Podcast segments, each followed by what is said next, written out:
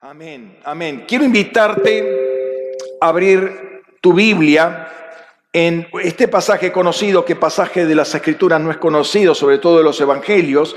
Vamos a Mateo capítulo 11 y vamos a leer los últimos tres versículos del capítulo, versículo 28 al 30. Mateo capítulo 11, versículos 28 al 30.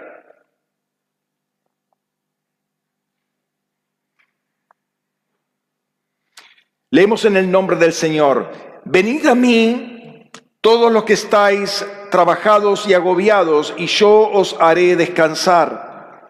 Llevad mi yugo sobre vosotros y aprended de mí, que soy manso y humilde de corazón, y hallaréis descanso para vuestras almas, porque mi yugo es fácil y ligera mi carga.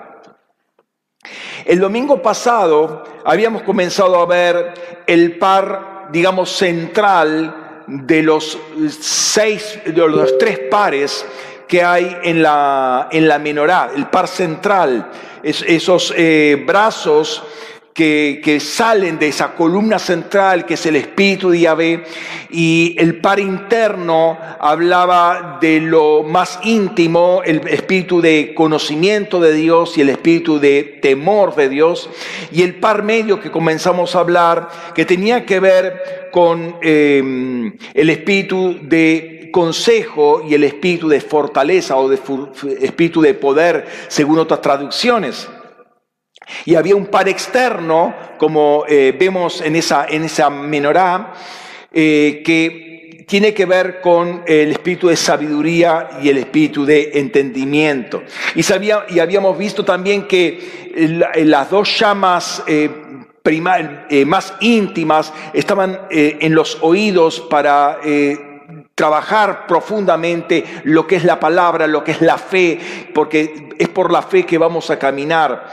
El par medio tenía que ver con los hombros, el lugar de, gobierno, la, realización práctica de todo eh, e, esto que viene a dar el Espíritu Santo, cómo se implementa y fundamentalmente tiene que ver con gobierno. Y después los, eh, los brazos externos tenían que ver justamente con los brazos, con las manos, que es básicamente la adoración con los siete espíritus encendidos y eh, la, manifestación también hacia afuera de la sabiduría y eh, el entendimiento que da el Señor para las cosas de Dios.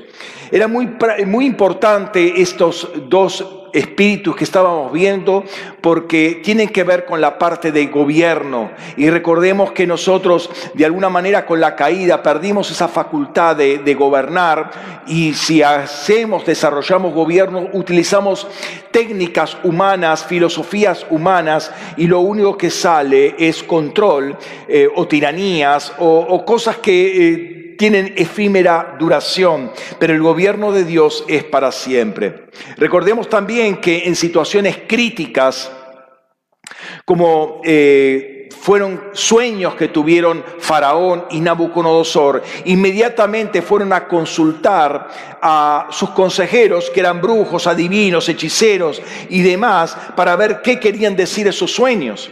Estaban desesperados, Nabucodonosor no podía dormir, eh, también, este, ¿cómo se llama? Faraón no podían dormir. Y ahí estuvo, en un caso estuvo José, en otro caso estuvo Daniel, que dieron eh, eh, el consejo oportuno y por causa de ese consejo, en el caso de Faraón, Egipto no solamente sirvió de o sea, no pasó ese, ese periodo de hambre, sino que también bendijo a otras naciones y particularmente a Israel, ¿no? Ahora, también recordemos que Belsasar, hijo de Nabucodonosor, al ver la escritura en la pared, ese teque teque meneruparsim, ¿sí? Este, quedó desesperado y dice que las, las, rodillas se le chocaban porque estaba todo temblando. Y buscó también a sus consejeros y también estuvo Daniel ahí para aconsejarle, para darle... Eh, ya no, ya no un consejo, sino darle una palabra de juicio para haber eh, usado impíamente todos los utensilios del templo, los vasos consagrados y demás. Pero esto no es historia antigua. Hoy todo presidente tiene sus consejeros, tiene su, mesa chica, su círculo íntimo de gente que está viendo uno y otro lado para dar su consejo. Y es una función eh, clave. Malos consejeros pueden llevar al presidente y al país a la ruina. ¿Sí? La pasó en la historia bíblica y pasa ahora también. En un momento recuerden que el rey Acab tenía unos 450 falsos profetas y otros 400 más, también falsos profetas, que le aconsejaban lo que él quería escuchar. Eran profetas pagados por la corte. un poco eh, para alentarlo a él, un poco para eh, eh, darle una palmadita, eh, animarlo, ¿sí? Y cuando tenía que tomar una decisión de ir a la guerra eh, en Ramot de Galat, los consulta y todos dicen amén, ¿sí? Pero después, eh, por intervención de, y por pedido de Josafat, dice, ¿habrá un, profeta de, de, Yahvé acá? Y acá aparece Micaías, y para contarlo, para contarlo en forma breve, dice, vos vas a morir en la guerra, vos vas a la guerra, vos morís en la guerra. Y Josafat es un poco eh, llevado por todos estos falsos profetas y casi muere en la guerra él también. ¿sí? Similarmente, más tarde, Sedequías, rey de Judá, se confronta con la, opinión de, los, de ese séquito de profetas que también tenía, de consejeros y demás, que al unísono decían que vaya a pelear contra, contra Nabucodonosor o que aguante, porque esto ya se termina, en poco tiempo ya esto, eh, eh, no, no, no, esta opresión de Babilonia no va a ir más. Entonces, Dios le dice a Jeremías una palabra muy fuerte acerca de, todos estas, estos falsos profetas que estaban rodeándolo eh, a Jeremías. Eh, con todas las insidias de parte de ellos, pero también al rey, ¿no? Dice lo siguiente, Jeremías capítulo 23, los versículos 18 al 22. Dice, pero ¿quién estuvo en el consejo de Yahvé para ver su palabra. Noten, para ver su palabra. Muy interesante. ¿Quién dio oídos y escuchó?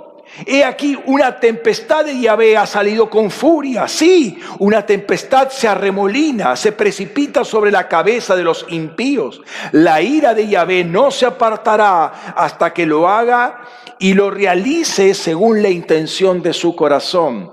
En el final de los días lo entenderéis no enviaba yo a esos profetas, pero ellos corrían, no les hablé, pero ellos profetizaban. De haber estado en mi consejo, habrían hecho oír mis palabras a mi pueblo y los habrían apartado de la maldad de sus acciones. Acá aparece dos veces la palabra sot, ¿sí? Traducida como consejo, y es el lugar de la corte celestial, donde obviamente está sentado el Señor. Es el lugar donde se toman las decisiones de gobierno a nivel celestial. Es un lugar de intimidad, pero abierto a todo lo que quiera entrar con, bajo las condiciones, obviamente, que pone Dios. Notemos que Dios mismo le dice a Jeremías, si hubieran estado ahí, hubieran hecho oír mis palabras. Pero me llama la atención, como les observé, eh, ver dice ahí el, el, versículo, ¿quién eh, pudo ver su palabra? La palabra estaba ahí, la palabra estaba en el consejo y la podían ver, pero no quisieron verla. Muy tremendo es ese pasaje.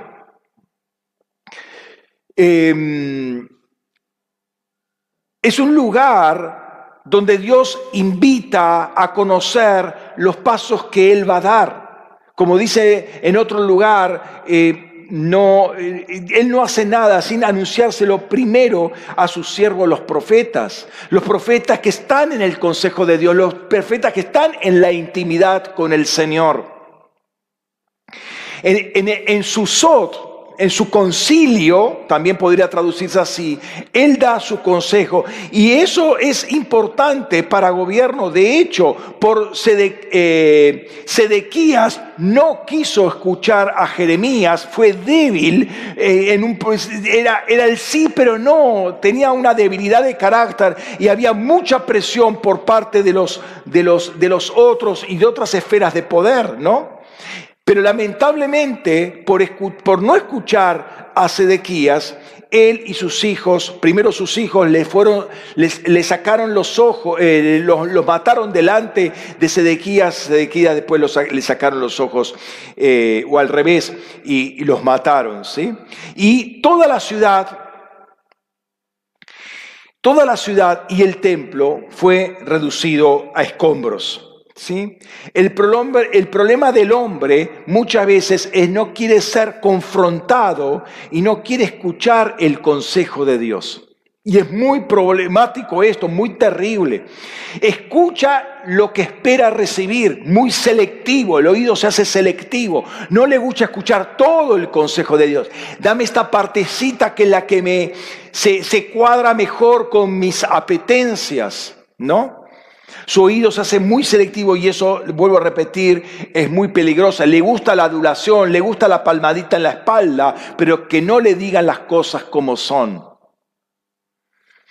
Y la exhortación profética es para que se vuelva al camino correcto ante cualquier desviación. Y Dios da ese consejo justamente para nuestro bien, para que crezcamos, para que podamos gobernar en, la, en el área donde el Señor nos llama a gobernar. Notemos que el corazón tiene su propio consejo. Acá hay un diseño.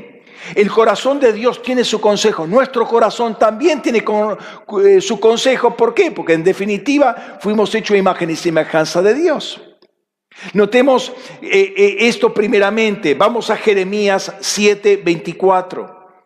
Dice, pero no escucharon ni inclinaron su oído, sino que caminaron en la dureza de su malvado corazón, según su propio, su propio consejo, y fueron hacia atrás y no hacia adelante. Y ahí la palabra por consejo es moetzá. Y moetzá viene de tzá, y tzá sabemos que era consejo, ya lo habíamos visto, y ahora lo vamos a volver a ver. ¿sí? Pero fíjate que acá dice que, la, que cada uno tiene su propio consejo en su malvado corazón en este caso. Ahora leamos Proverbios capítulo 20, versículo 5. Dice, agua profunda es el consejo en el corazón del hombre. El hombre entendido logrará sacarlo. ¿Eh? Y ahí utiliza la palabra etzá. Moetza o etza básicamente son lo mismo. Pero notemos acá un, detalle, agua profunda es el consejo en el corazón del hombre. O sea, el consejo tiene, tiene su profundidad. Está bien, bien abajo, bien adentro de la persona.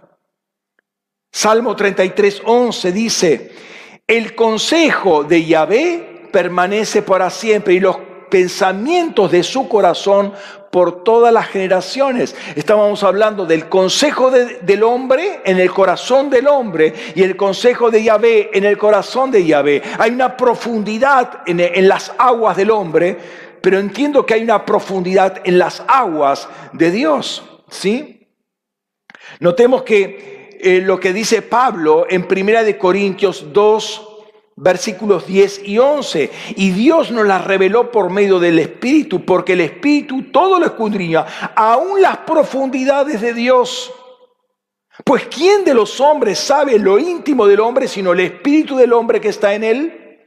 Así también nadie ha conocido las cosas de Dios sino el Espíritu de Dios. Entonces el Espíritu Santo es el que examina las profundidades de las aguas del corazón de Dios, donde está el consejo, su consejo eterno que vive para siempre, que permanece para siempre, y nos lo imparte las profundidades de, de las aguas de nuestro corazón.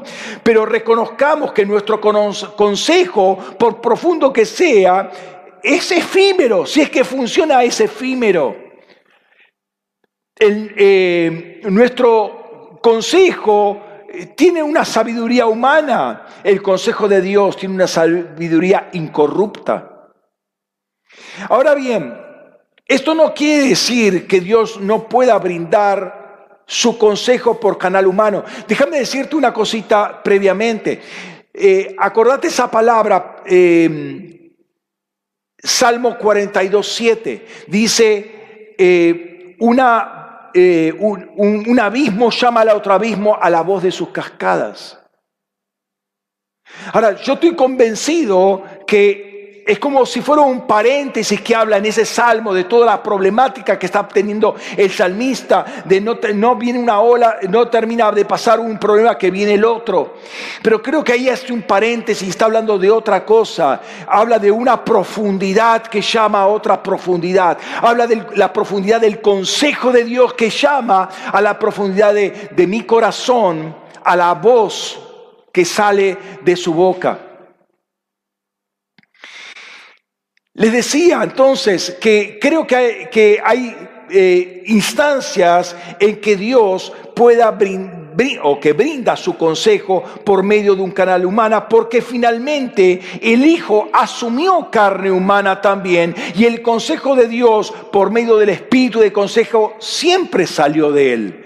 Ese es el diseño, ¿sí? Que del hombre, el hombre eh, eh, sin pecado, pueda salir el consejo de Dios, pero de alguna manera Dios limpia también nuestro corazón para que el consejo de Dios también pueda fluir a través de nosotros.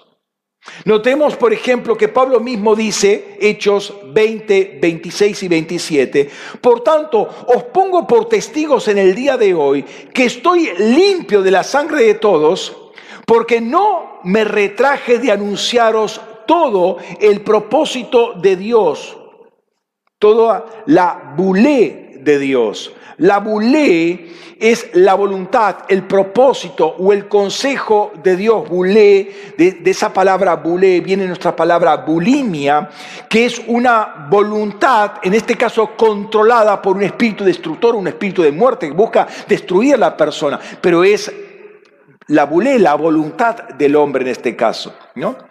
Pero aquí Pablo no ocultó todo el consejo de Dios para la iglesia y para la vida de las personas. Y sobre esa plataforma Él da un consejo.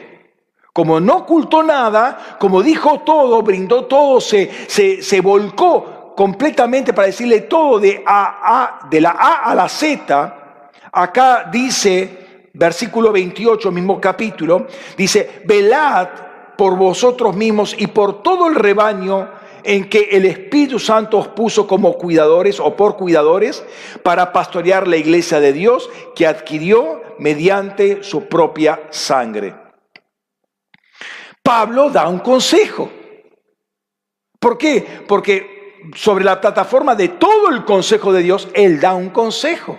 No, no parte de, de un corazón propio, sino habla a partir de conocer cuál es el consejo de Dios y haberlo dado. En otras instancias más complicadas o específicas sobre la vida matrimonial, sobre la vida familiar, Pablo también brinda su consejo y acá hay muchos textos que los voy a decir sin mayor explicación. Y vamos a 1 Corintios 7, hay mucho consejo de parte del apóstol acá. Dice, versículo 8, digo pues a los solteros y a las viudas, a las viudas, bueno le fuera si permanecieran como yo y sigue el consejo. Pero digo, dice esto, digo, eh, digo yo.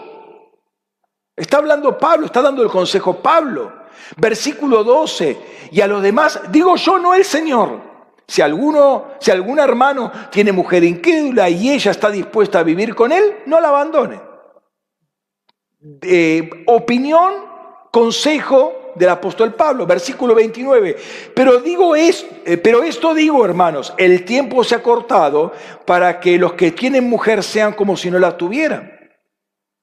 Versículo 35. Y esto lo digo para vuestro provecho, no para poneros restricción, sino para lo conveniente y para que sin distracción sirváis al Señor. Miren qué importante. Miren el consejo. Digo esto para vuestro provecho, para que no se distraigan, para servir a Dios sin distracción. Y al final, después de dar toda la lista de consejos, eso sobre vida matrimonial, familiar, dice, versículo 40, la última parte, y pienso que también yo tengo el Espíritu de Dios. O sea, es el espíritu de consejos que está soltando, se, está soltando, se está soltando por la boca de Pablo. Ahora, ¿es solamente Pablo que puede dar consejos? No creo.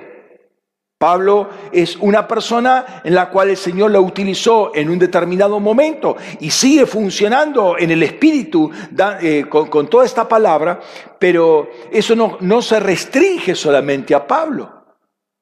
Eh, el, ser humano puede ser un, canal vivo y apropiado para dar consejos. Fíjese, más tarde, 2 Corintios 8, versículo 10 al 12, dice, y en esto doy mi opinión, mi gnomé, mi opinión.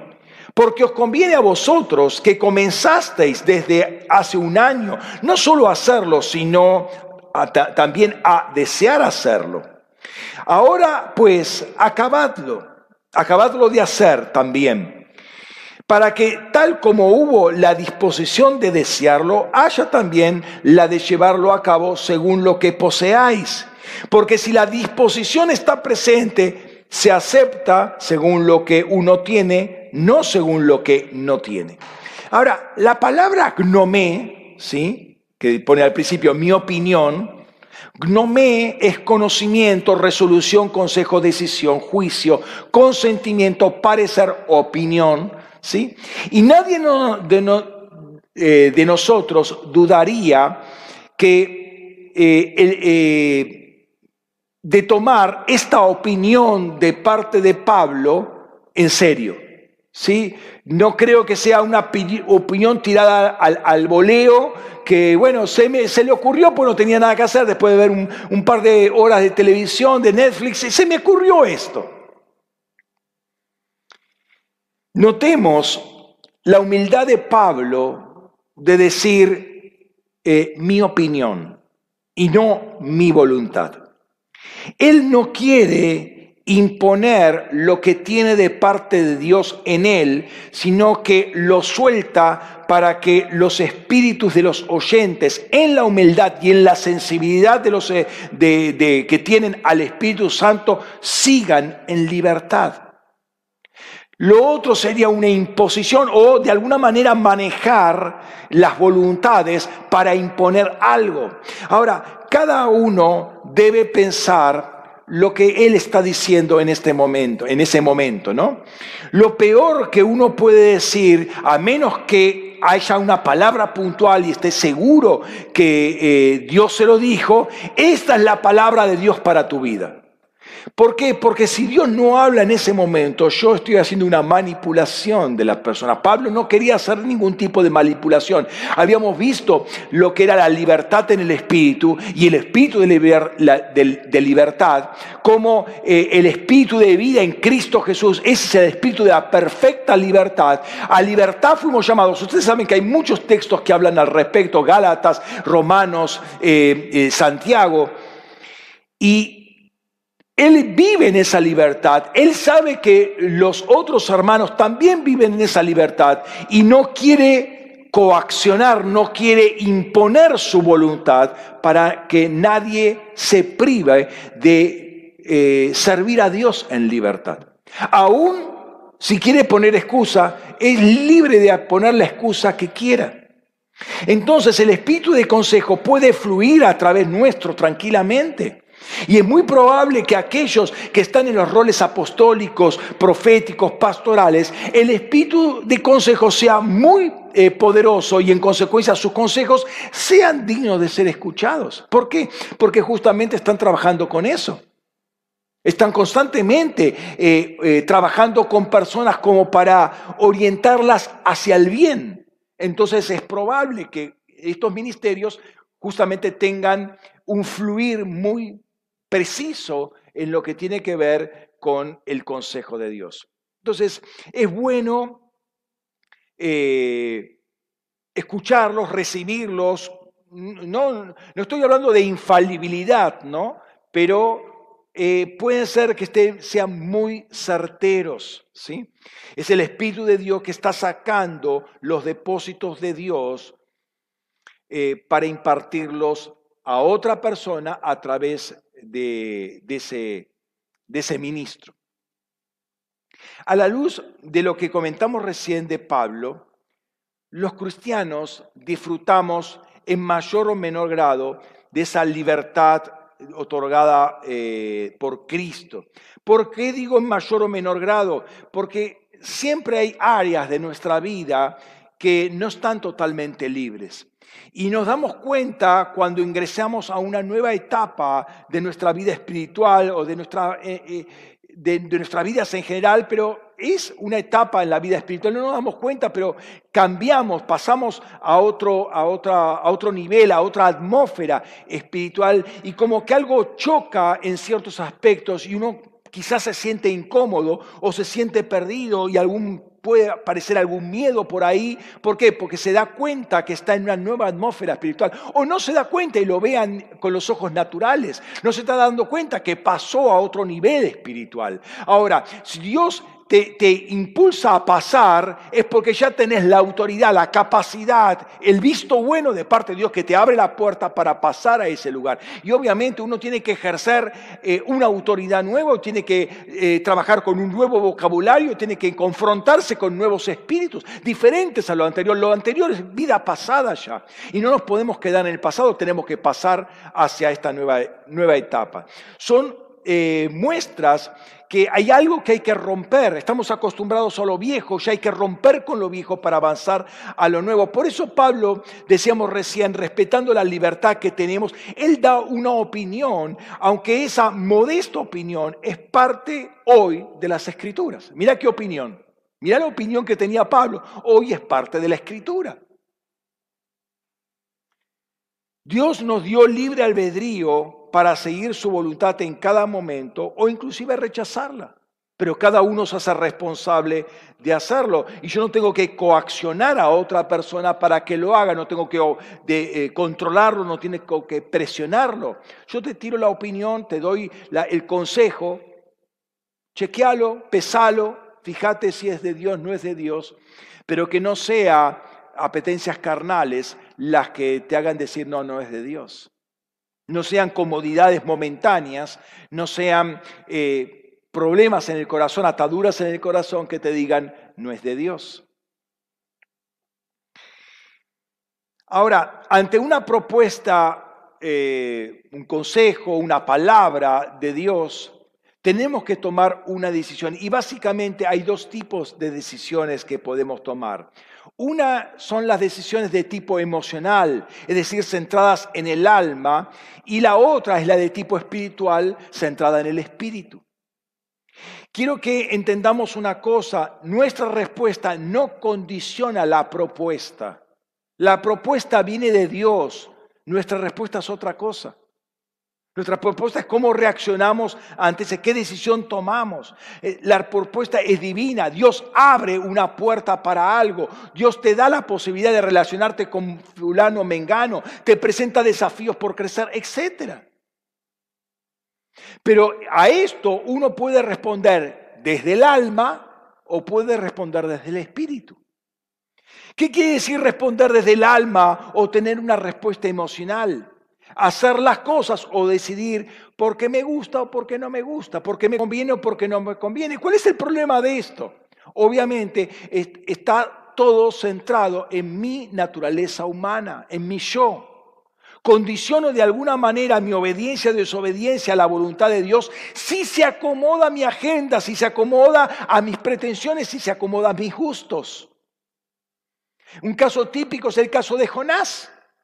¿Sí? Andate a Nínive. No, no, no, no, no, no, no, no quiero, no quiero. ¿Sí? No le gustó lo que Dios le dijo. No era según sus apetencias, no era según sus criterios de que Nínive, nación pagana, enemiga del pueblo de Israel, no, no puede, no puede recibir la palabra. Lo que tiene que recibir es juicio de parte de Dios. Esa es su mentalidad.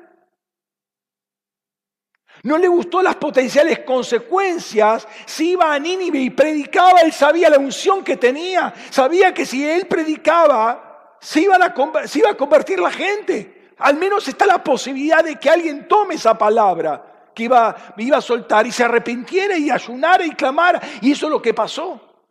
Por eso Jonás dice, yo sabía que tú eres un Dios misericordioso que cambia si la gente se arrepiente. Y yo no quería que la gente se arrepintiera y sabía la unción que había en mí. Por eso no quería venir. Pero el punto es, no podemos tomar una decisión por nuestros deseos, nuestra agenda. Tenemos que preguntarle, ¿y cuál es la agenda de Dios en todo esto? Notemos esto que dice Jesús en otro contexto. Vamos a Mateo 21, 28 al 32. Dice lo siguiente, pero ¿qué os parece? Un hombre tenía dos hijos. Acercándose al primero dijo, hijo, vete hoy y trabaja en la viña. Y él dijo, y él respondió, dijo, no quiero. Pero después remordido fue. Y acercándose al, al segundo, le dijo lo mismo, y él respondió, y él respondiendo dijo, sí Señor, pero no fue. ¿Quién de los dos hizo la voluntad del Padre? Dicen, el primero. Jesús le dice, de cierto os digo que los publicanos y las rameras van delante de vosotros al reino de Dios. Porque vino Juan a vosotros en camino de justicia y no le creíste, pero los publicanos y las rameras le creyeron. Y vosotros viendo esto ni siquiera os remordisteis para creerle. Yo sé que es otro contexto, pero la pregunta de Jesús, eh, pero la pregunta de Jesús eh, podríamos hacerla de esta manera. Eh, ¿Quién de los dos respondió emocionalmente y quién respondió espiritualmente? Bueno, los dos respondieron emocionalmente. El que dijo sí, porque respondió entusiastamente, pero después dijo, no, no me interesa.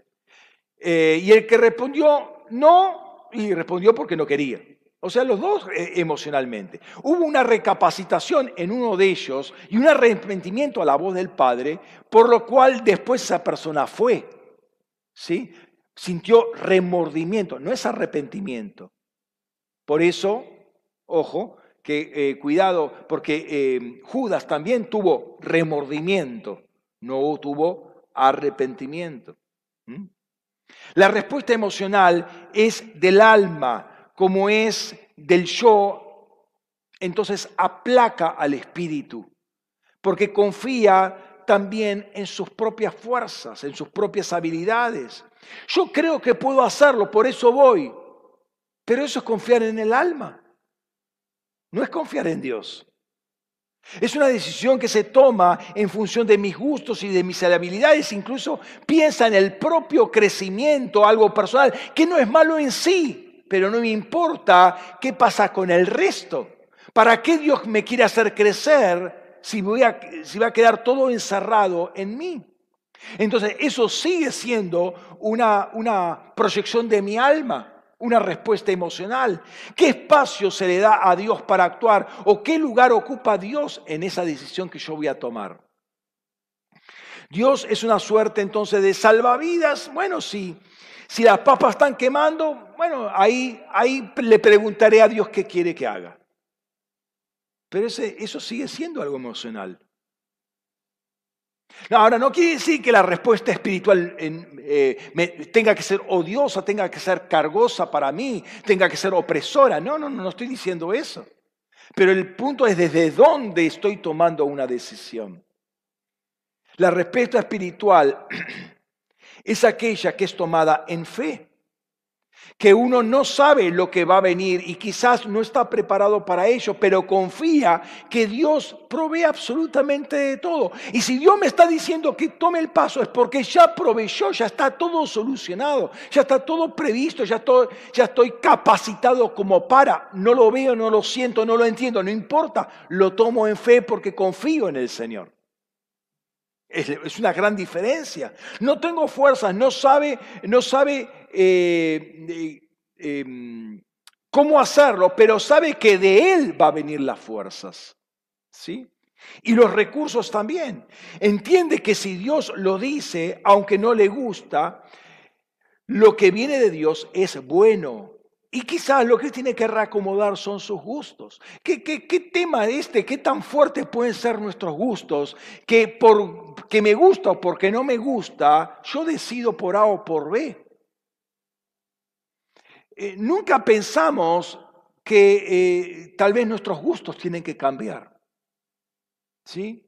Muchas veces los chicos no comen una comida porque no les gusta, aunque la comida es buena, aunque es saludable. Prefieren la comida chatarra que no sirve para nada y les hace mal. Ay, pero me gusta. Y claro, si tiene una cantidad de cosas, para, eh, sustancias aditivas que son adictivas para que justamente te guste.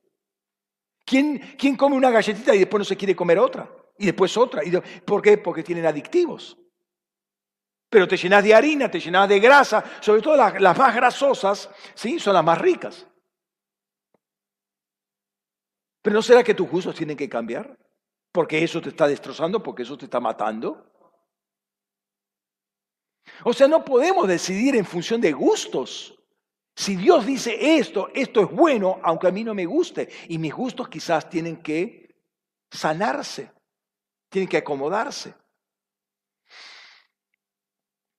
Aun cuando yo no tenga recursos, saben que los recursos están, están en Dios, están en los depósitos de Dios y van a fluir. Yo no tengo que primero, a ver, tengo que tener primero los recursos, no, yo tengo que tener la palabra de Dios directiva para mi vida, eso es lo que yo necesito, no los recursos. Los recursos vienen cuando yo me pongo en movimiento. El río Jordán está allí, pero si Dios dijo hay que cruzarlo, bueno, tienes que poner el pie en el agua. Y ahí el río se va a abrir, se va a parar, se va a formar un muro ahí y no va a pasar y vos vas a pasar en seco. Pero primero tienes que mojarte el pie. Porque vos avanzás por la palabra de Dios, no porque el río está abierto. Esta respuesta espiritual es la respuesta en fe, que es más que decir un amén. Obviamente hay que decir un amén porque uno lo confirma, pero después tiene que avanzar, tiene que ponerlo por obra. Y esto, aunque vos no lo, no lo entiendas así, esto desata espíritu de fortaleza en cada uno de nosotros. Esto desata la fuerza de Dios para avanzar. Ayer les decía a los estudiantes del KIBC la palabra que Dios nos dio para este año y que la compartí en Pascua y estoy convencido de eso. Esto nos lo dio, si ustedes recuerdan, para principios de diciembre eh, o fines de noviembre del año pasado Creo que la solté para principios de diciembre, ahora no recuerdo muy bien, pero justamente basada en Filipe, eh, perdón, Apocalipsis capítulo 3, la iglesia de Filadelfia. ¿Sí? Yo creo que fue una palabra de Dios y ante esa palabra, ¿cuál va a ser mi respuesta? O sea, estaba abriendo una puerta. El que abre y nadie cierra, pone una puerta delante tuyo abierta. A ver, ¿y para qué es la puerta abierta? Es para que pases. Y si pasa, y si tenés que pasar, ¿por qué vas a pasar? Y porque Dios te da, está dando el permiso para pasar, pero estás capacitado para pasar y gobernar en esa área, gobernar en el, en el otro ambiente, del otro lado de la puerta. Dice la palabra ahí en Efesios, perdón, Apocalipsis 3.8. Yo conozco tus obras y aquí he puesto delante de ti una puerta abierta que nadie puede cerrar porque aunque tienes eh, poco poder, has guardado mi palabra y no negaste mi nombre. Ellos tomaron una palabra, digamos, se inscribieron, para ponerlo en concreto, se inscribieron, pueden pasar, pasaron, ya tomaron ese lugar, van a vencer. Tienes que moverte por fe, pero los recursos van a venir. la, fortaleza va a venir, los cielos, los campos del conocimiento se te van a abrir. Y todo lo vas a entender.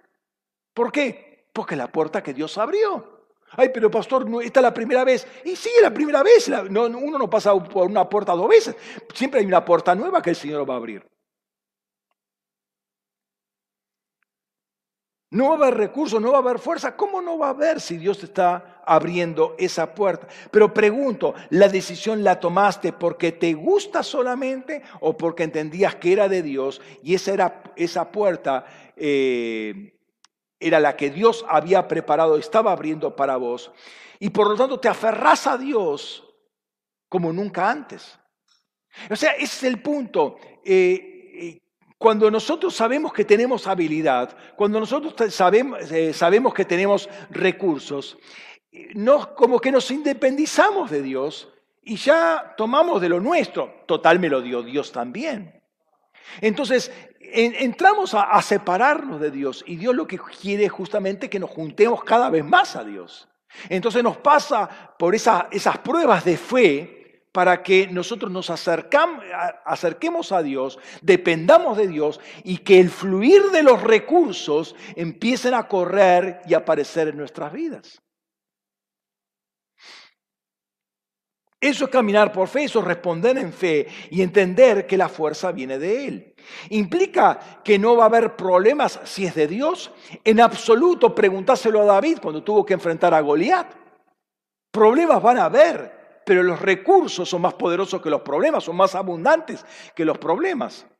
Y cualquiera que tuvo que aceptar eh, desafíos de parte de Dios, tuvo que enfrentar gigantes o situaciones eh, un poco eh, contradictorias, incómodas, pero ¿para qué es eso? Para que te dependas de Dios y Dios te dé la, la, victoria. La autoridad que Dios nos dio es justamente para pasar esa puerta y vencer. No hemos vencido antes porque no teníamos esa autoridad, pero ahora si Dios está abriendo la puerta es porque tenés esa autoridad.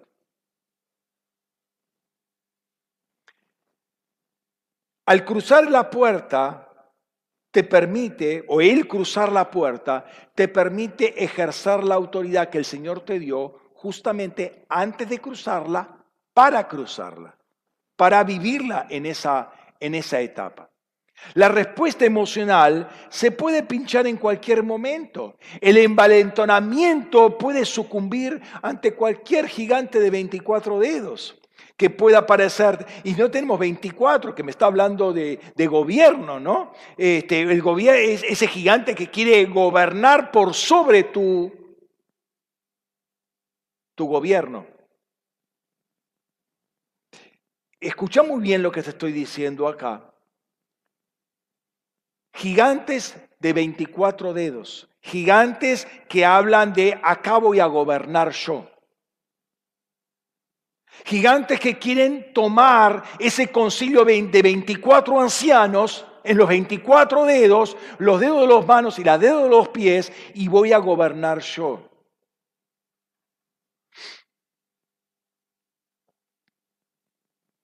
Hermanos, eh, la respuesta emocional es muy débil, es muy efímera en duración y cualquier cosa la puede eh, destruir.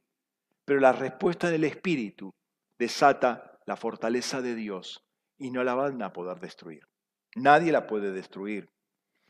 No podemos agradar a Dios trabajando desde el alma y usando los recursos del Espíritu para el Espíritu, aplicándolos al alma. Los recursos del Espíritu son para nuestro Espíritu, pero para engrandecimiento y para el avance del reino de Dios, en el cual estamos metidos.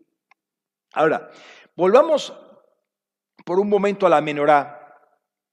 Y hablemos, y, perdón, y sabemos que de un lado sale el espíritu de, esa, de esa, doble eh, ramificación, de un, de un, lado, sale el espíritu de consejo y del otro lado el espíritu de fortaleza. Entonces, uno viene con el otro. ¿Cómo trabajar en el espíritu? Entendiendo que el espíritu de consejo viene por el consejo impartido y viene con la, el espíritu de fortaleza cuando aceptas ese consejo y lo cumples, entonces nuestra voluntad se acopla a la voluntad de Dios. Eh, trabajar en el espíritu es recibir el consejo que finalmente es la palabra de Dios y ponerla por obra y depender de la fuerza que me da esa palabra a mi espíritu. Eso es lo básico de vivir en el Espíritu, caminar en el Espíritu. Si el Espíritu Santo es nuestro guía, nuestro maestro, nuestro consejero, nuestro consolador, sobre todas las cosas, nuestro consejero, el consejero de cabecera. El domingo pasado terminábamos diciendo que la palabra consejo, la palabra etzá, esa palabra significaba direccionamiento para no desviarnos del camino. E, entendamos esto. El consejo de Dios, etzá, esa palabra es direccionamiento para no desviarnos del camino. Y que la palabra exhortación, que es una de las funciones básicas del rol profético, y entendemos que es una manifestación del Espíritu, ¿eh? la exhortación, una de las funciones de la profecía es volvernos al, eh, al correcto camino o al camino correcto. Notemos el versículo siguiente. Proverbios 3, 5 al 8. Dice, confía en Yahvé con todo tu corazón y no te apoyes en tu propia inteligencia. Reconócelo en todos tus caminos y Él enderezará tus veredas. No seas sabio en tu propia opinión. Teme a Yahvé y apártate del mal, porque será medicina a tu ombligo y tuétano a tus huesos. Primero allí dice, Él enderezará nuestras sendas. Solo Él puede enderezarlas. Si Él se encarga de enderezarlas porque es difícil que el ser humano pueda hacerlo. Lo ha tratado de hacer por siglos y milenios y no ha podido todavía. Eh, las sendas del hombre siguen siendo torcidas. Solo Él puede hacerlo. Ese es el espíritu de consejo en operación que desata el espíritu de fortaleza para que la senda sea enderezada finalmente. Una torcedura en los caminos del corazón requiere una fuerza sobrenatural para volver a ser enderezado. Siempre que eh, salgo fundamentalmente de Lomas, de la Congre allá en Lomas, vamos recorriendo la calle París hasta, hasta Unamuno, después tomamos Unamuno, y ahí por París al 800, creo, le calculo, 800, 900, hay un árbol todo retorcido en, en su tronco. Mi pregunta siempre, obviamente sabemos lo que implica eso, pero ¿Cómo se podría enderezar? A ver, ¿cómo se podría poner una, una serie de tablillas, como cuando uno enyesa a alguien, para ponerle presión y que ese eh, tronco todo torcido eh, pudiera enderezarse? Bueno, así está nuestro corazón cuando venimos a Cristo, todo torcido por nuestra iniquidad, todo torcido. Pero después hay que seguir haciendo un trabajo fino para que Cristo se manifieste con todo su esplendor a través de nosotros, como decíamos hoy en la, en la última adoración. ¿no? Entonces, ¿quién puede hacer ese trabajo? No lo puede hacer el hombre, porque si no, ¿para qué tenemos al Espíritu Santo? Justamente el Espíritu Santo es para enderezar aún el detalle fino Aún lo que decimos, lo, lo, que nosotros podemos decir, bueno, está, está, está bien, no hay que ser perfeccionista. No, no, acá es el Espíritu Santo que va a llevarnos a la perfección, a la madurez, ¿sí? Y acá hay otro elemento que no vamos a verlo hoy, no apoyarse en su propia inteligencia. Es típico en el caso de aquel que dice, eh, sí, sí, pastor, ya lo sé, no se preocupe. Cuando venga el problema lo piloteo y a mí el diablo no me va a engañar. Esa es la persona que se basa en su propia inteligencia, en su propia habilidad, en su propia fuerza. O sea, en los recursos que él tiene. Esto ya lo sé, ya lo manejo. No necesito postrarme delante de Dios, no necesito preguntarle a Dios, no necesito depender de Dios, no necesito hermanos y hermanas que me ayuden a orar, no necesito de nadie, yo puedo. Eso es apoyarse en su propia inteligencia. Pablo, eh, perdón, el, el proverbista está diciendo, teme a Dios, teme a Dios, dice ahí. ¿Sí? Acordate del temor de Dios que era lo básico. Y apártate del mal. El temor de Dios te va a hacer apartar al mal, porque será medicina para, para todo tu cuerpo. ¿sí? Entonces, ¿quién puede enderezar eso? Solamente Dios. Reconocerlo a Dios en todos nuestros caminos. ¿Qué quiere decir esto? Es que si mis caminos son derechos, es porque Dios los enderezó. Eso es reconocerlo a Dios, es dar testimonio. Señor enderezó porque yo era un, pervertido, yo era, eh, estaba totalmente torcido en mi iniquidad, totalmente torcido. Pero si todavía están torcidos, requiero ya que Él intervenga con sus fuerzas para enderezarlo. Necesito de Dios, necesito a diario de Él. Si Él está presente en mis caminos, en mi, andar, en mi andar diario, en cómo manejo, esos caminos estarán derechos. Los caminos del corazón del hombre son totalmente tortuosos, son laberintos que nos enredan una y otra vez y no podemos salir de ahí. No importa qué tan inteligente sea, con mi inteligencia no voy a poder resolver los problemas de mi corazón. El corazón del hombre es lo más engañoso que hay, va a decir Jeremías. Nadie puede entenderlo, nadie puede resolverlo. El Señor es el que escudriña los corazones, ¿sí? Él es el que puede resolverlo. El tema es bien profundo, dónde ir eh, hasta el temor de Yahvé por causa de este temor, yo tengo que escucharlo y obedecerlo y Él va a empezar a actuar. Ahí va a poner esas prensas en ese camino torcido, ah, recuerden el tronco ese torcido, esas prensas como para enderezarlo. ¿sí? El espíritu de fortaleza es la habilidad sobrenatural para tomar y o que resulta de tomar lo que Él nos ha aconsejado y llevarlo a cabo en nuestras vidas.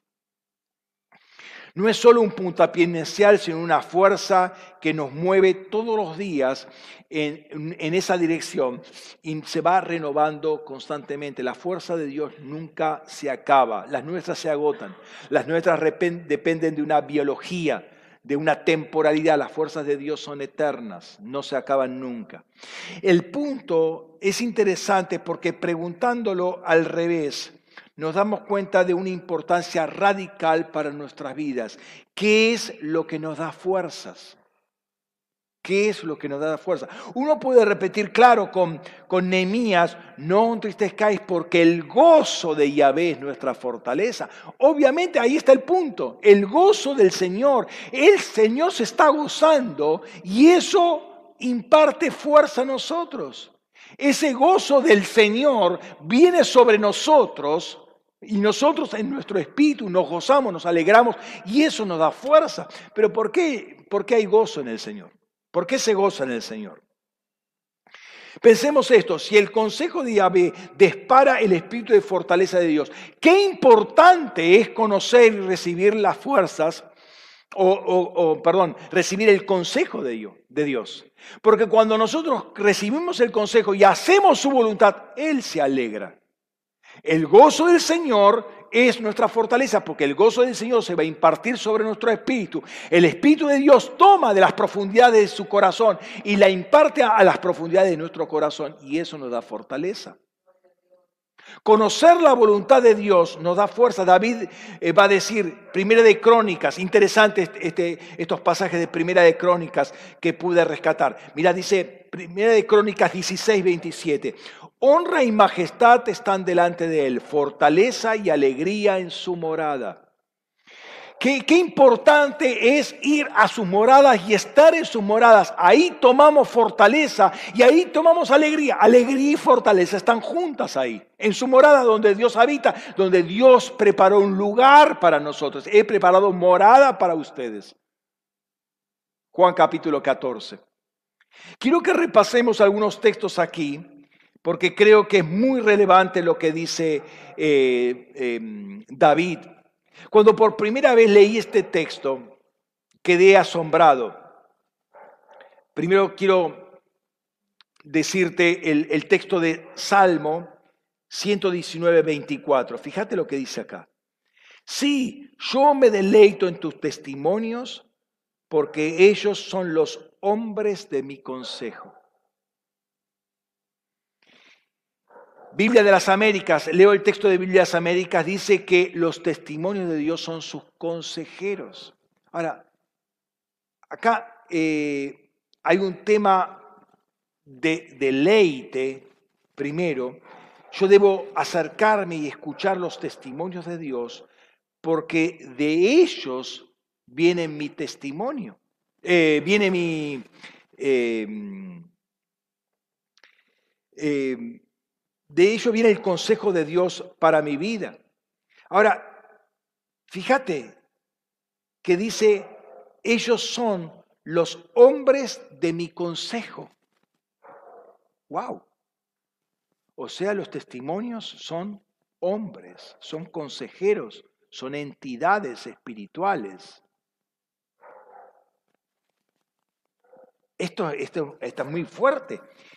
Eh, los consejos, los testimonios de Dios, en los testimonios de Dios hay un espíritu que, te, que nos va a aconsejar. O sea, no son palabras muertas, son palabras vivas, son llevadas por un espíritu a nuestro espíritu. Son hombres de mi consejo. Los eh, el equipo de, consejeros espirituales está en los testimonios de Dios. Por eso eh, se desata esto, estos testimonios desatan un espíritu de consejo y con eso viene la fortaleza. Miremos lo que dice el primer versículo del Salmo 81 de Asaf. Salmo de Asaf, dice versículo 1, dice, cantad con gozo a Elohim, fortaleza nuestra, aclamad con júbilo a Elohim de Jacob. Él sabe que eh, de Él viene la fortaleza. Él es su fortaleza. Entonces, ¿qué tiene que hacer? Cantar alegremente, gozosamente eh, a, Dios, con júbilo, porque de Él viene la fortaleza. También David dice, porque tú eres mi roca y mi fortaleza, por amor de tu nombre me guiarás, me guiarás y me encaminarás. Si el Espíritu Santo es el que nos guía y el que nos encamina, entonces el Dios se transforma en esa guianza y en nuestra fortaleza. O sea, podemos decir Dios es mi fortaleza, pero Dios está allá y yo estoy acá. Y la fortaleza está allá y yo no tengo ninguna fortaleza.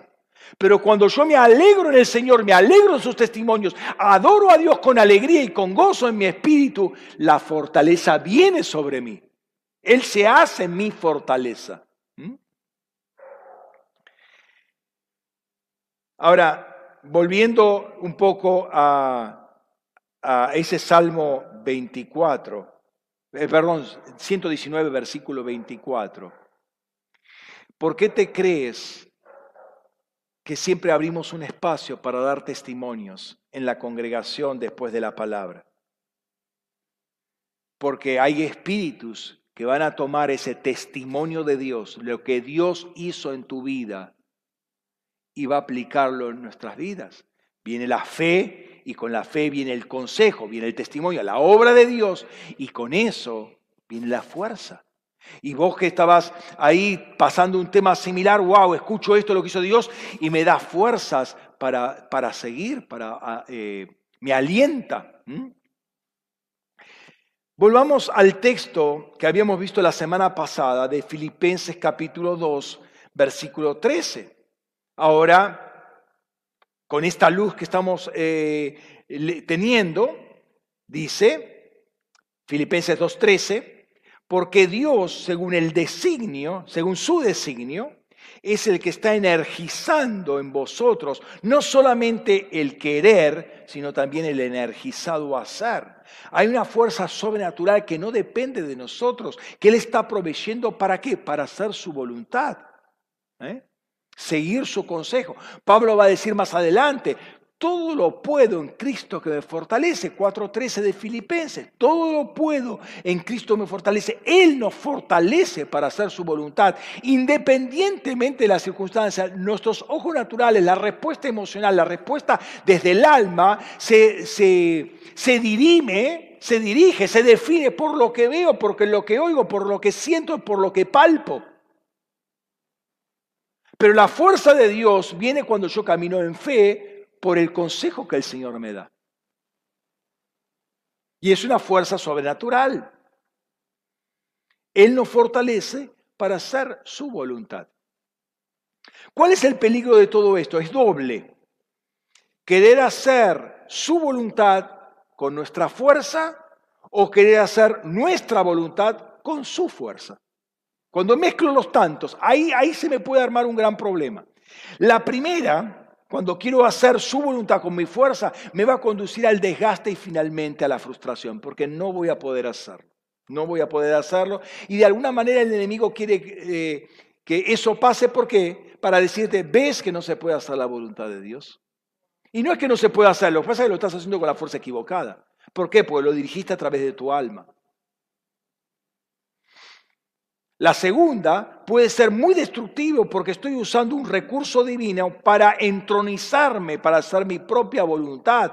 Y eso raya la brujería porque voy a querer controlar a las otras personas a través del don que yo tengo.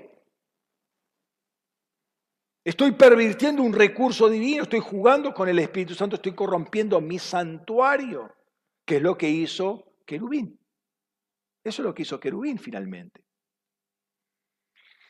¿Dónde trabaja el espíritu de fortaleza? Notemos lo siguiente. Vamos a Proverbios 16:32.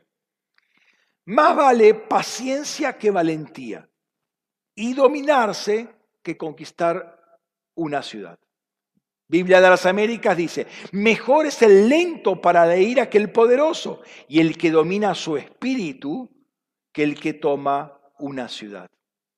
Es decir, que el espíritu de fortaleza primero va a fortalecernos internamente. O sea, busca trabajar en nosotros, dominar nuestro espíritu. Pablo lo llama espíritu de dominio propio o de templanza que es un fruto del Espíritu. El último fruto de ese, ramillete de nueve es templanza, ese dominio propio. Es la fuerza para autogobernarse. Gobernarse, obviamente, dándole cabida al Espíritu Santo, ¿no? No es, no es independencia. Notemos que el pasaje me habla finalmente de gobierno, pero primero es el gobierno personal, o sea, no se restringe a lo, a lo propio, no, se restringe solamente a, dominar mi espíritu, busca eh, gobernar, eh, conquistar y, gobernar eh, ciudades, por ejemplo. Pero primero, acá está enfatizando la prioridad, lo, que es más importante. ¿Para qué? Para que después la ciudad no se, te, no se te descontrole y no uno no sea un tirano. ¿Por qué? Porque tiene problemas en el corazón.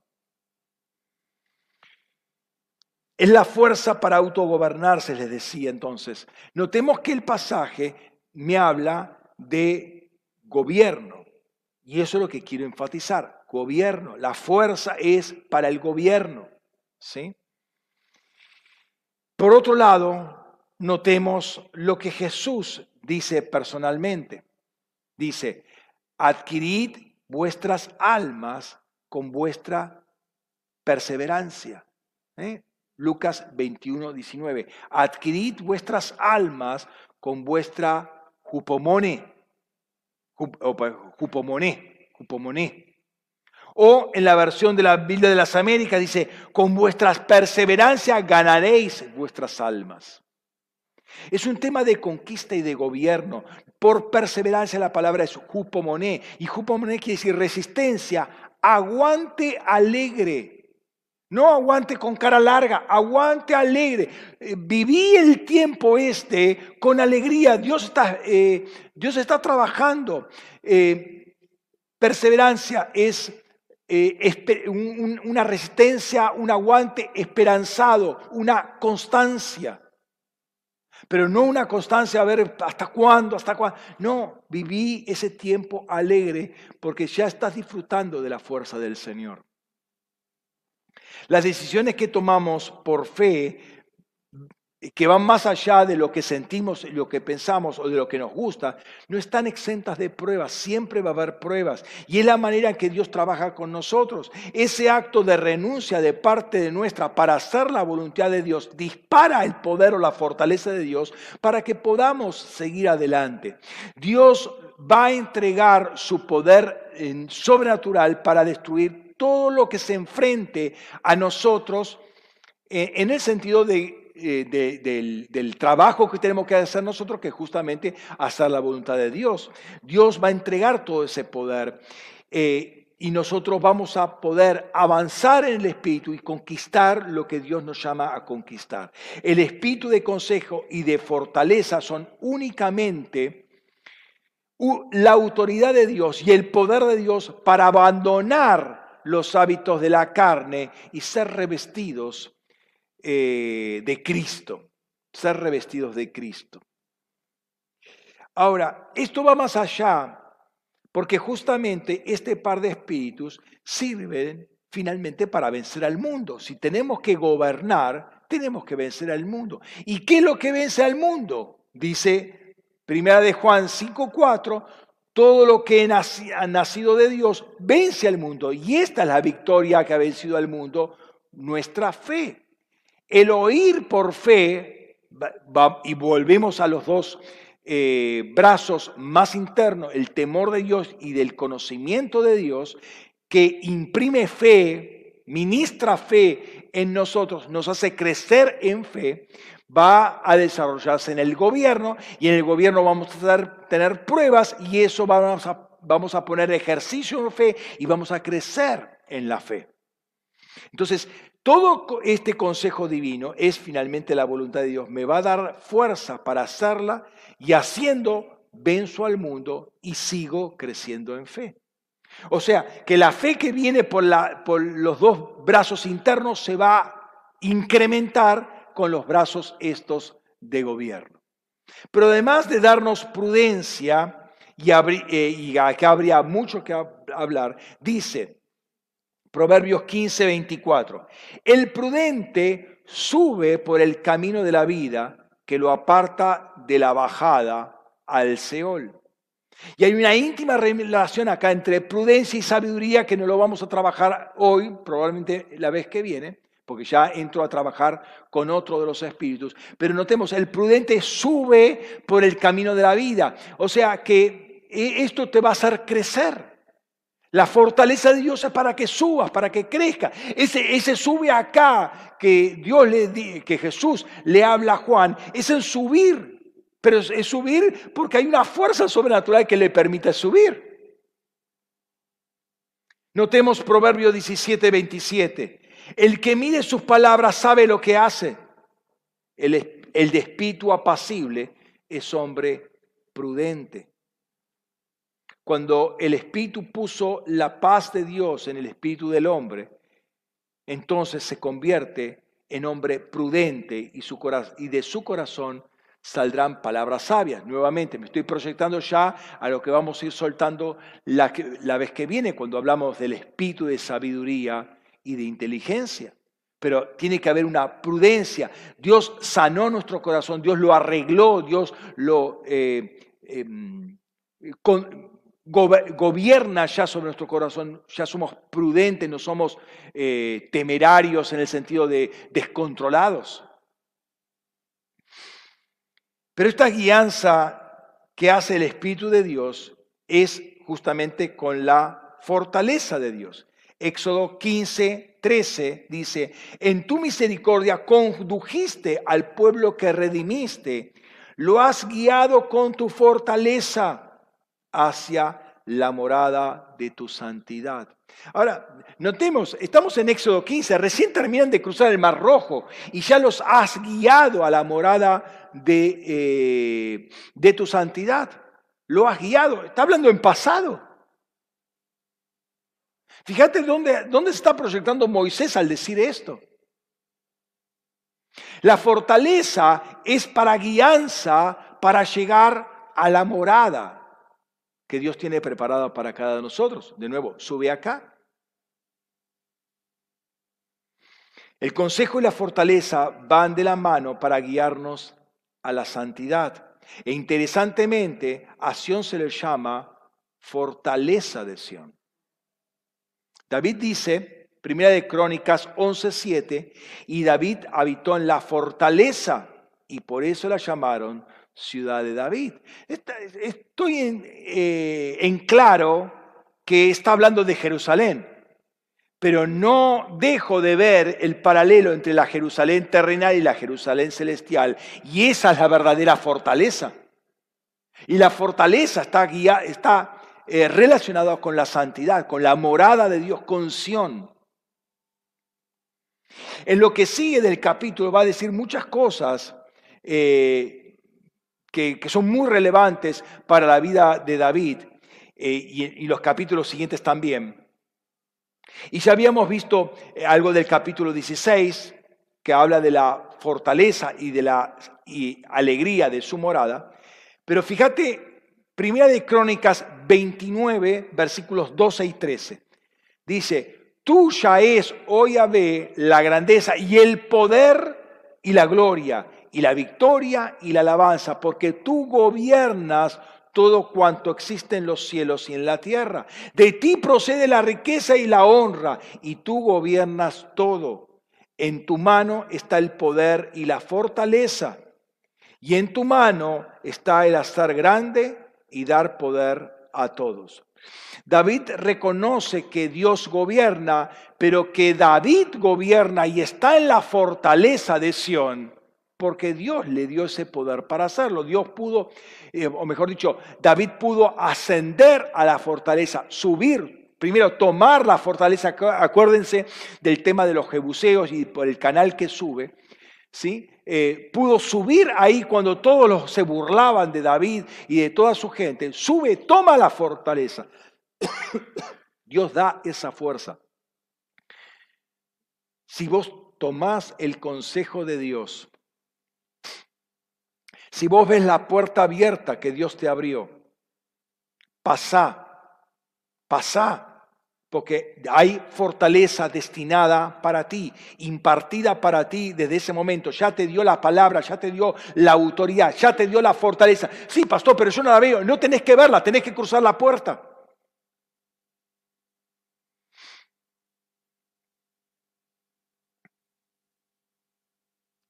En tiempos de los jueces de Israel,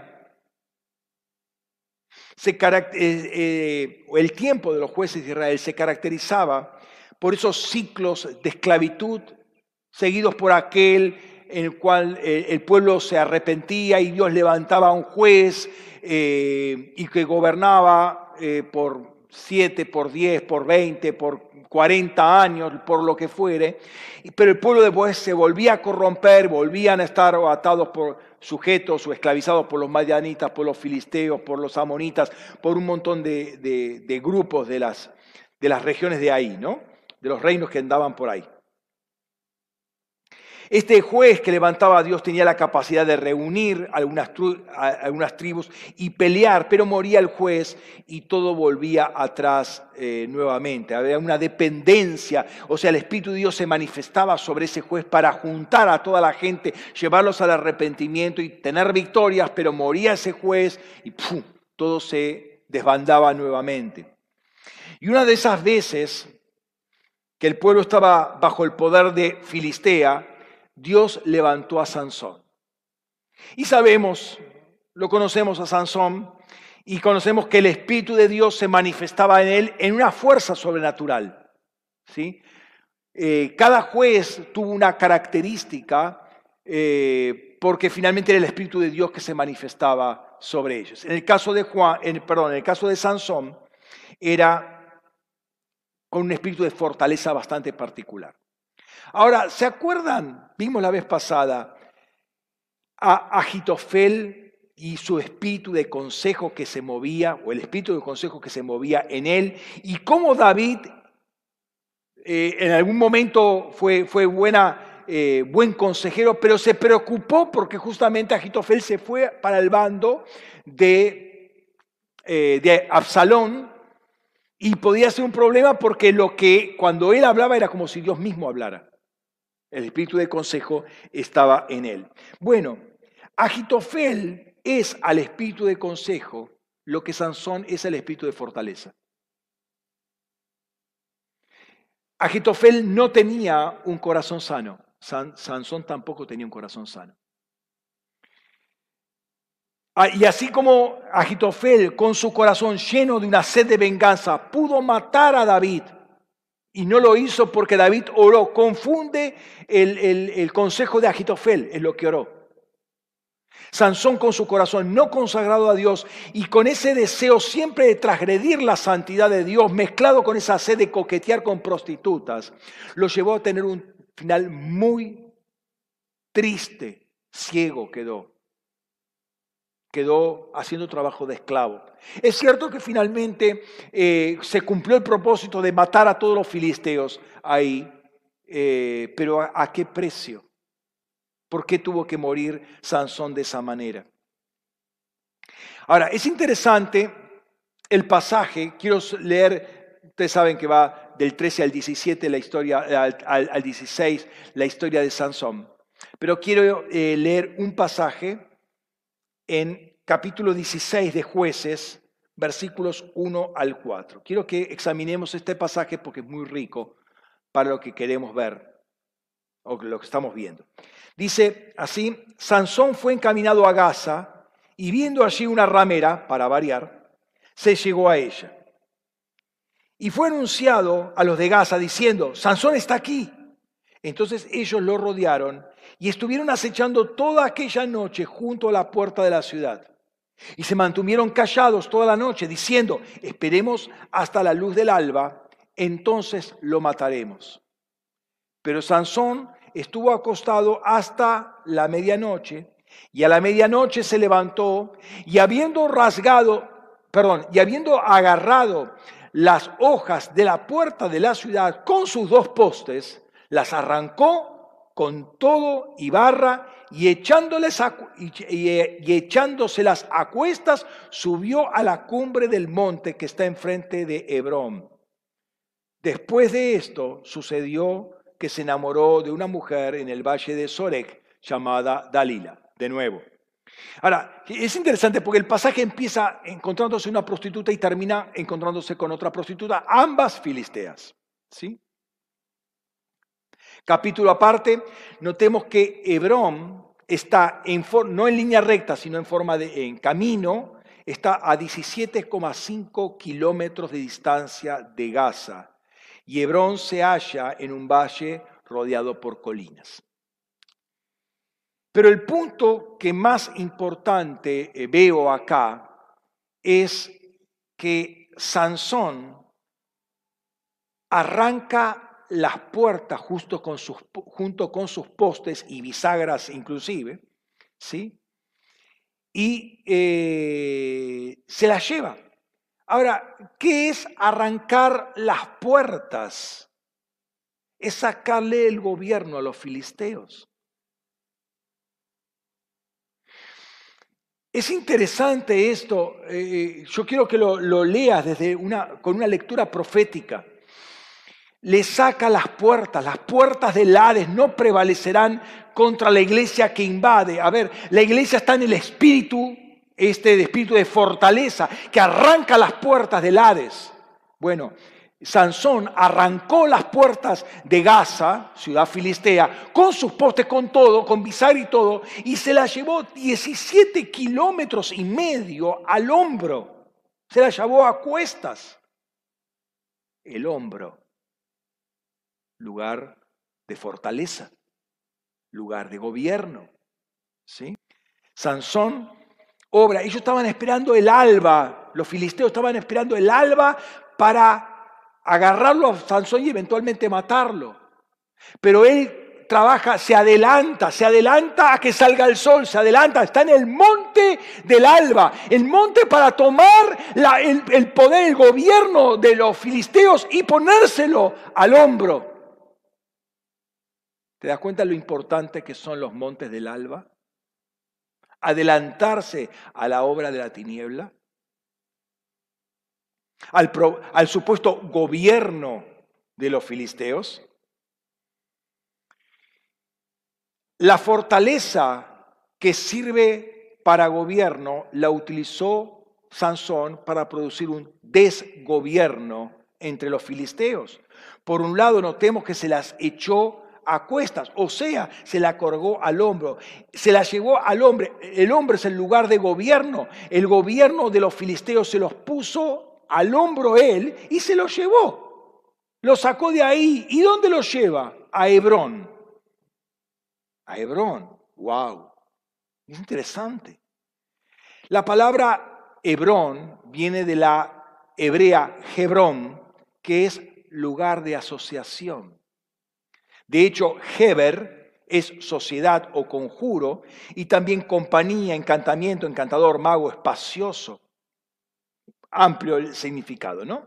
Ahora recordemos a los que estuvieron en la, en la, en la intercesión, por eso es importante estar en las intercesiones o al menos leer el documento, tuvimos la intercesión, recordemos que Caleb había pedido ese monte a Josué dame ese monte, cuando tenía 85 años, y que era el lugar donde antes había estado Abraham, Isaac y Jacob. Y por causa de su vacío presencial fue tomado por los hijos de Anac.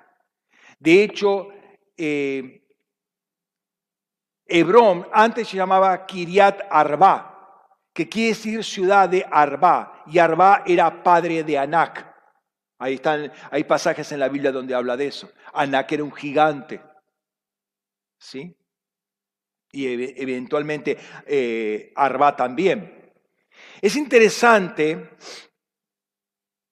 y bastante emblemático que eh, Sansón llevara allí este portón, porque de alguna manera muestra cómo Israel conquista las fortalezas del enemigo. Y es interesante el nombre porque eh, esa asociación también habla de amistad. Y Abraham habitó allí y fue llamado amigo de Dios. Ahora, otro dato interesante.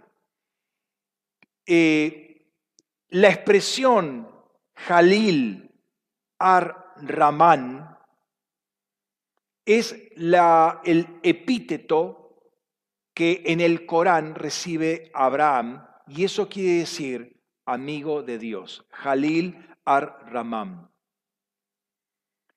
Y Jalil es Hebrón en árabe.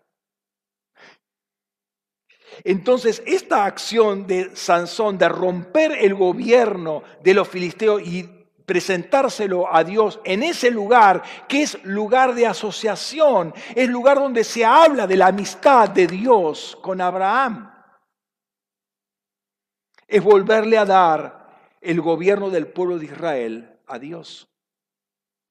Le saca el gobierno a los filisteos y Dios, eh, perdón, y sí, digo bien, eh, el pueblo de Israel, pero Dios a través del pueblo de Israel gobierna a los filisteos. Proféticamente estaba llamando a la destrucción del pueblo de, los filisteos. Y de hecho, al final de este capítulo, mueren en ese templo cuando eh, Sansón tira las columnas, mueren en ese, en ese lugar más filisteos que en todas las demás eh, acciones que hubiera hecho antes eh, Sansón.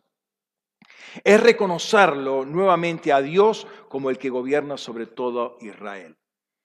Una expresión que aparece comúnmente en los em, en Sansón con respecto al Espíritu de Dios. Dice, el Espíritu de Yahvé vino sobre él, o, eso en 14.6, o lo invadió el Espíritu de Yahvé.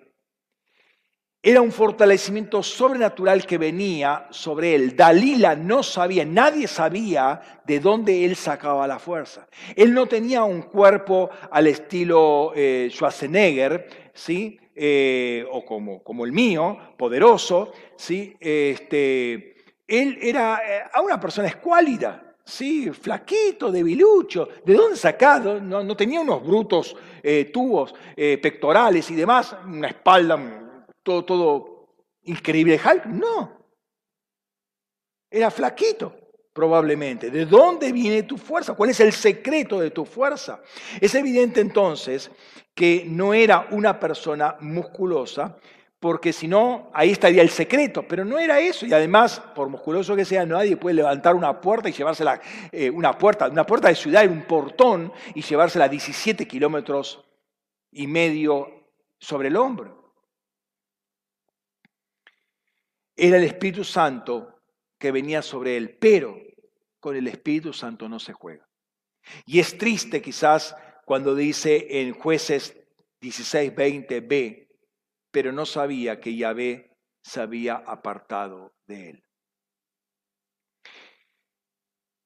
el espíritu de fortaleza no viene para entretenernos, viene justamente para que hagamos su voluntad, que Jesucristo sea reconocido, que el reino de Dios sea establecido. Y para eso eh, Dios quiere que primero tengamos gobierno de nosotros mismos. Y quiero terminar diciendo esto. Para cualquier instancia donde se necesite gobierno, Jesús va a llevar toda la carga de lo que es el yugo. Y ahora tomamos el pasaje con el cual iniciamos y creo que lo podemos ver con un matiz nuevo, con un entendimiento nuevo eh, por todo lo que vimos. El pasaje eh, que citamos de, de Mateo 11, lo volvemos a leer. Recordemos, Hebrón quiere decir lugar de asociación. Acordate de los gigantes, eso, eh, esos descendientes de Goliat, aquel que tenía 24 dedos, ¿sí? que buscaba gobierno sobre Israel para intimidar a Israel cuando ya David era viejo. ¿sí? Entonces todo su equipo sale a, guerrear. Lugar, eh, Hebrón es lugar de asociación. Jesús dice, venid a mí todos los que estáis trabajados y agobiados, y yo os haré descansar. Llevad mi yugo sobre vosotros y aprended de mí, que soy manso y humilde de corazón, y hallaréis descanso para vuestras almas, porque mi yugo es fácil y ligera mi carga. El yugo unía a ambos bueyes. Había una asociación de bueyes. Era el lugar de asociación. Era el Hebrón. Cuando vos estás unido al buey viejo Jesús, vos como buey joven, estás en el lugar de asociación, estás en el Hebrón, donde la fuerza de, de Dios, el espíritu de fortaleza de Dios, venció al gobierno de los filisteos, de los enemigos.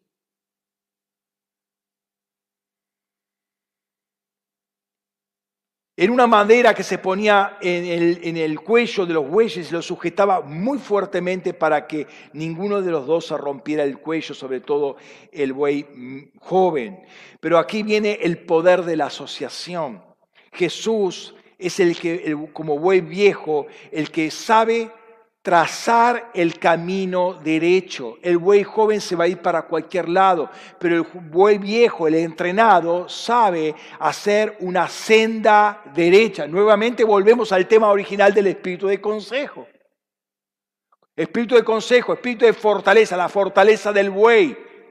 Si vos estás en asociación a ese buey, vas a caminar en línea recta, según el consejo de Dios, y toda la fuerza la va a hacer el Señor. No depende de tu fuerza, va a depender de la fuerza del Señor. Nosotros como bueyes jóvenes tenemos que aprender a hacer la tarea y caminar derecho, comer cuando hay que comer y doblar cuando hay que doblar. Recordemos que el consejo era para andar en línea recta, en el camino de santidad. ¿Para qué? Para habitar en, en su morada, habitar en la santidad. El buen viejo es el único que puede hacerlo. Entonces Hebrón es el lugar de asociación, es el lugar donde uno se asocia con el Señor para que nos conduzca, nos guíe, nos enseñe gobierno, mientras imparte su fortaleza. Es para romper el gobierno del enemigo, para sacarle eh, todo gobierno y para que uno pueda gobernar.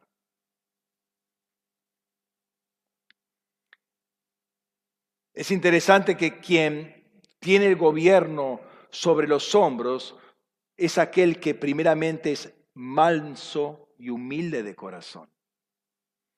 De modo que el espíritu de fortaleza obra en Jesús de esta manera y al mismo tiempo Él da el consejo.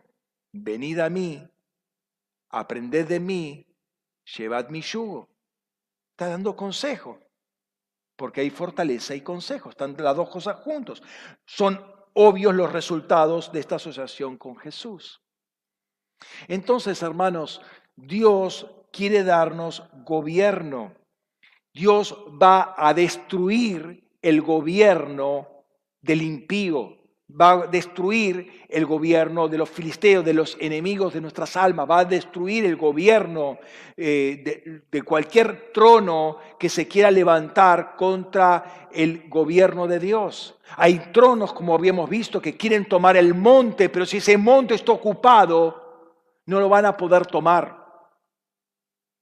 Y te animo a que tomes el monte que Dios te dijo que tenés que tomar. Y tomo las palabras nuevamente de, la intercesión que el Señor nos dio, porque para algo nos, da una, nos, nos hace ver, nos hace caminar en una intercesión. No es detalle menor, es el consejo de Dios. Es el consejo de Dios. Cuando vos tomás el consejo de Dios, Dios te da la fuerza pero tenés que caminar en fe. No es que te gusta, no te gusta, me, siento bien, no me siento mal. No interesa, hace frío, no hace frío. No, ese no es el punto. Todo lo puedo en Cristo, que Él me va fortaleciendo a diario.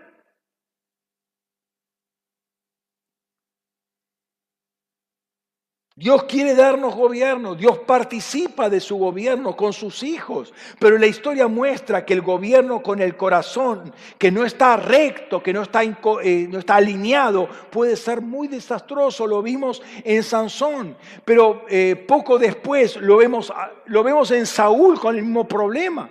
O problema finalmente, sí, o sea, el corazón no estaba eh, alineado con Dios, estaba más preocupado por su propia imagen que por por la, imagen de Dios. Y de tantos reyes que se levantaron en orgullo contra Dios y contra el pueblo. Esto terminó con la cautividad del reino del norte, primero con la cautividad del reino del sur después. Pero también es una advertencia para nosotros. Dios quiere darnos gobiernos, pero primero tenemos que gobernar nuestro propio espíritu. El espíritu de fortaleza es para realizar la voluntad de Dios y que esta es para que se establezca el reino de Dios en la tierra. No es para hacer nuestra voluntad. El consejo de Dios que eh, justamente manifiesta su voluntad es el que va a venir a nosotros y abre las puertas para la fortaleza de Dios en nuestras vidas. Trabaja en nosotros, pero al mismo tiempo trabaja a través de nosotros. Las lámparas de los, de los espíritus de consejo y fortaleza deben estar encendidas sobre nuestros hombros.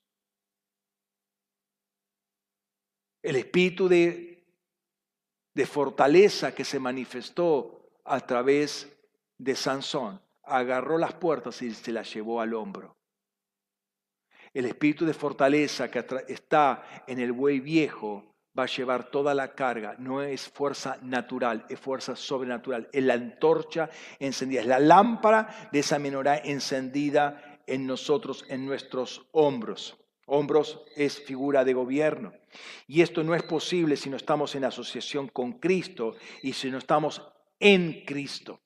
Enciéndanse entonces, hermanos, enciéndanse hoy esas lámparas para que primero se, alinee todo nuestro ser a hacer su voluntad y que ese poder venga sobre nosotros. Te invito a cerrar tus ojos en este momento para que esta palabra pueda pueda tener la cabida como buen consejo de Dios para cada uno de nosotros. Padre, en esta mañana reconocemos el, el consejo tuyo.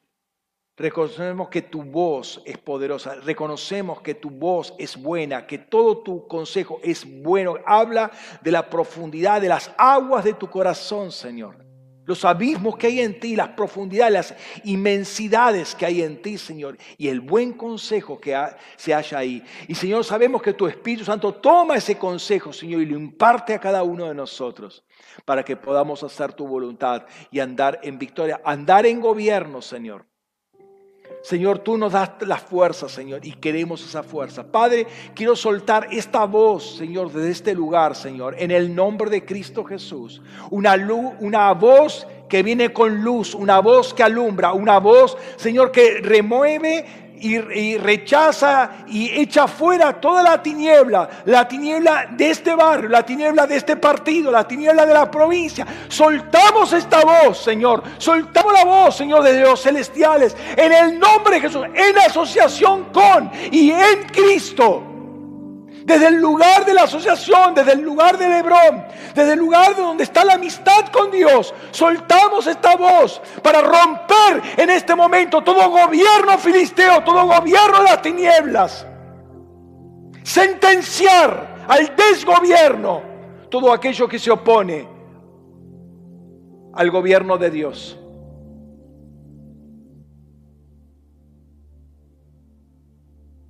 En el nombre de Jesús. Hablamos a los principados y potestades, tronos y dominios en el Raquía. Hablamos la multiforme sabiduría de Dios que han sido derrotadas por Cristo Jesús, que murió y resucitó y ascendió a los cielos y está glorificado y levantó a la iglesia para desde el lugar de gobierno, desde ese trono blanco, Suelte una voz de autoridad, suelte una voz de verdad, suelte una voz de justicia, suelte una voz de amor, de misericordia, pero también una voz de gobierno.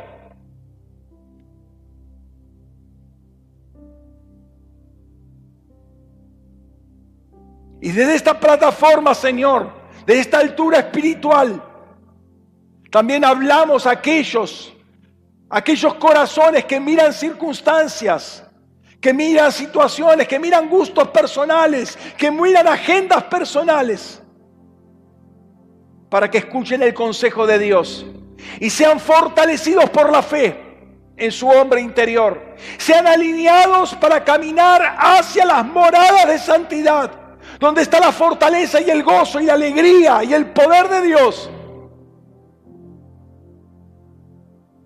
y que no esperen las situaciones óptimas para ver y que sea esa la confirmación de que es la voluntad de Dios. Sino que miren al que da la palabra, que vean, que vean la palabra. Los que están en el consejo de Dios, que vean la palabra e impartan esa palabra. Y no hablen de su propio corazón.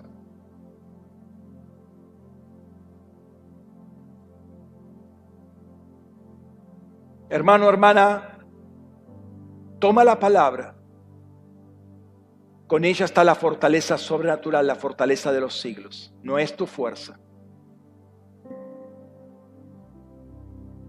Es el espíritu de fortaleza el que se lleva al hombro todo gobierno impío. Es el espíritu fortaleza el que puede enderezar los caminos del hombre en su corazón. El espíritu de fortaleza viene con el espíritu de consejo.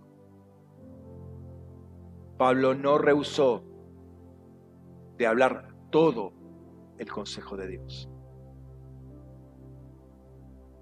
Te invito, te invito, a que lo tomes, que vivas en Él, que vivas en fe, no por vista, por fe. Eso agrada a Dios. Y ese gozo del Señor es tu fortaleza. Señor, impartimos esta palabra a todo el que está escuchando y viendo. Para que puedan ver el consejo. Para que puedan ver su palabra la puedan ver, la puedan ver. El tabar de Adonai.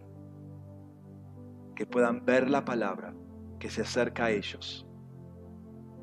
Y así como ese, ese Dabar Adonai lo sacó a Abraham de, la, de lo terrenal, de lo natural, y lo llevó a, a los celestiales. Puedan sacarlo a todos aquellos que pueden ver el Dabar lo sacan del dominio del alma para ponerlo en el dominio del espíritu.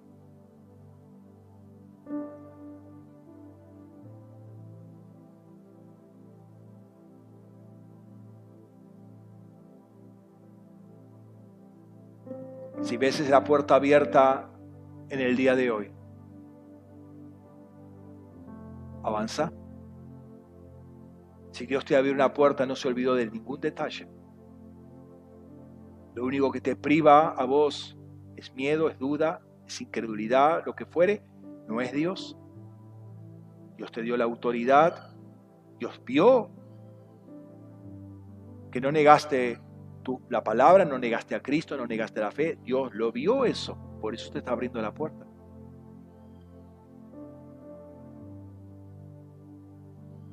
Yo te invito a que avances, que no dudes, que no tiembles.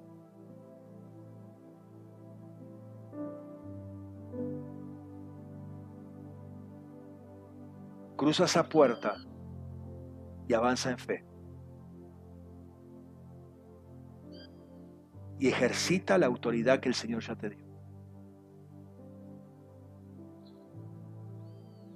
Y nuevas fuerzas van a venir sobre ti para vencer toda circunstancia.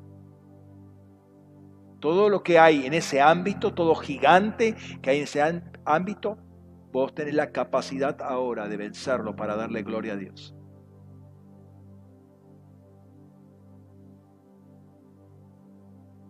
Señor, te honramos en esta mañana, Señor.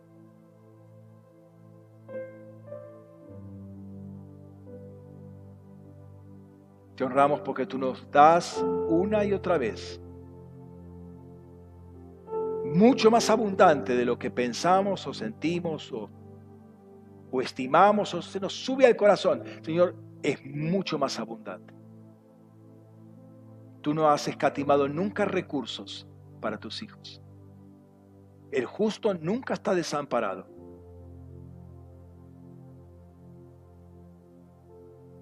Señor, en el nombre de Jesús, se ha removido todo gobierno del alma en aquellos que oyen tu voz.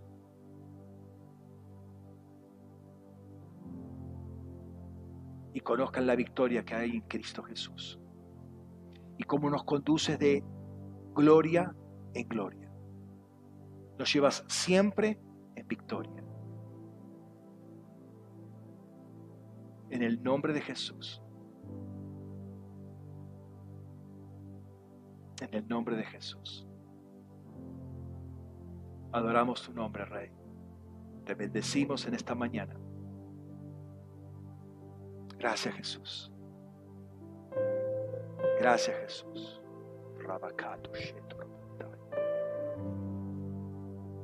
Oh poderoso Señor. Poderoso Jesús.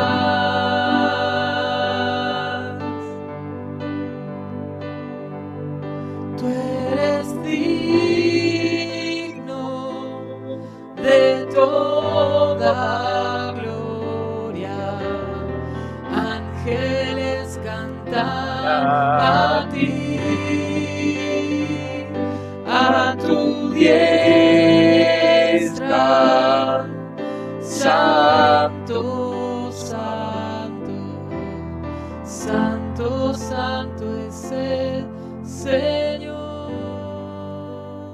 Padre, presentamos este pan y esta copa, Señor, que sabemos que vienen de ti, Señor. Que a través de ellos, Señor, hay una fuerza, la fuerza de la vida sobrenatural, la vida eterna viene a nosotros, Señor.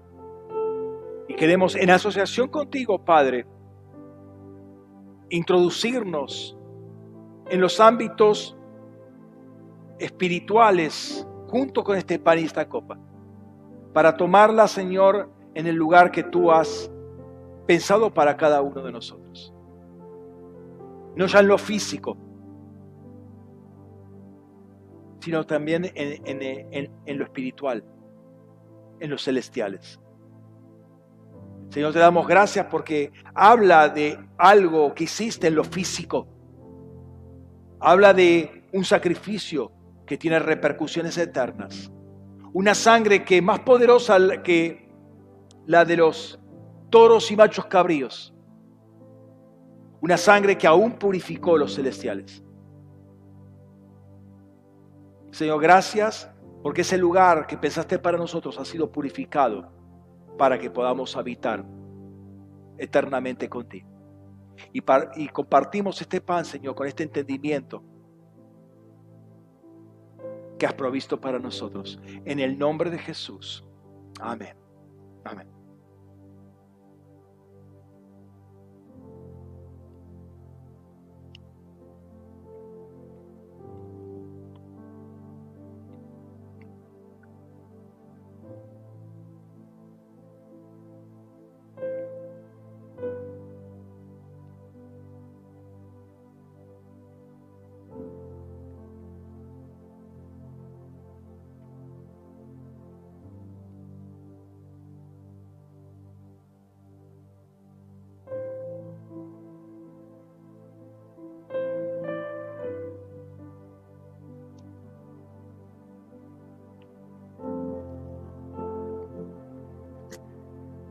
Jesús. Gracias, Rey. Te adoramos, Jesús. Te bendecimos. Gracias por tu alimento, Señor. Verdadero, verdadera comida y verdadera bebida. Y sabemos que nos hace crecer para vida eterna.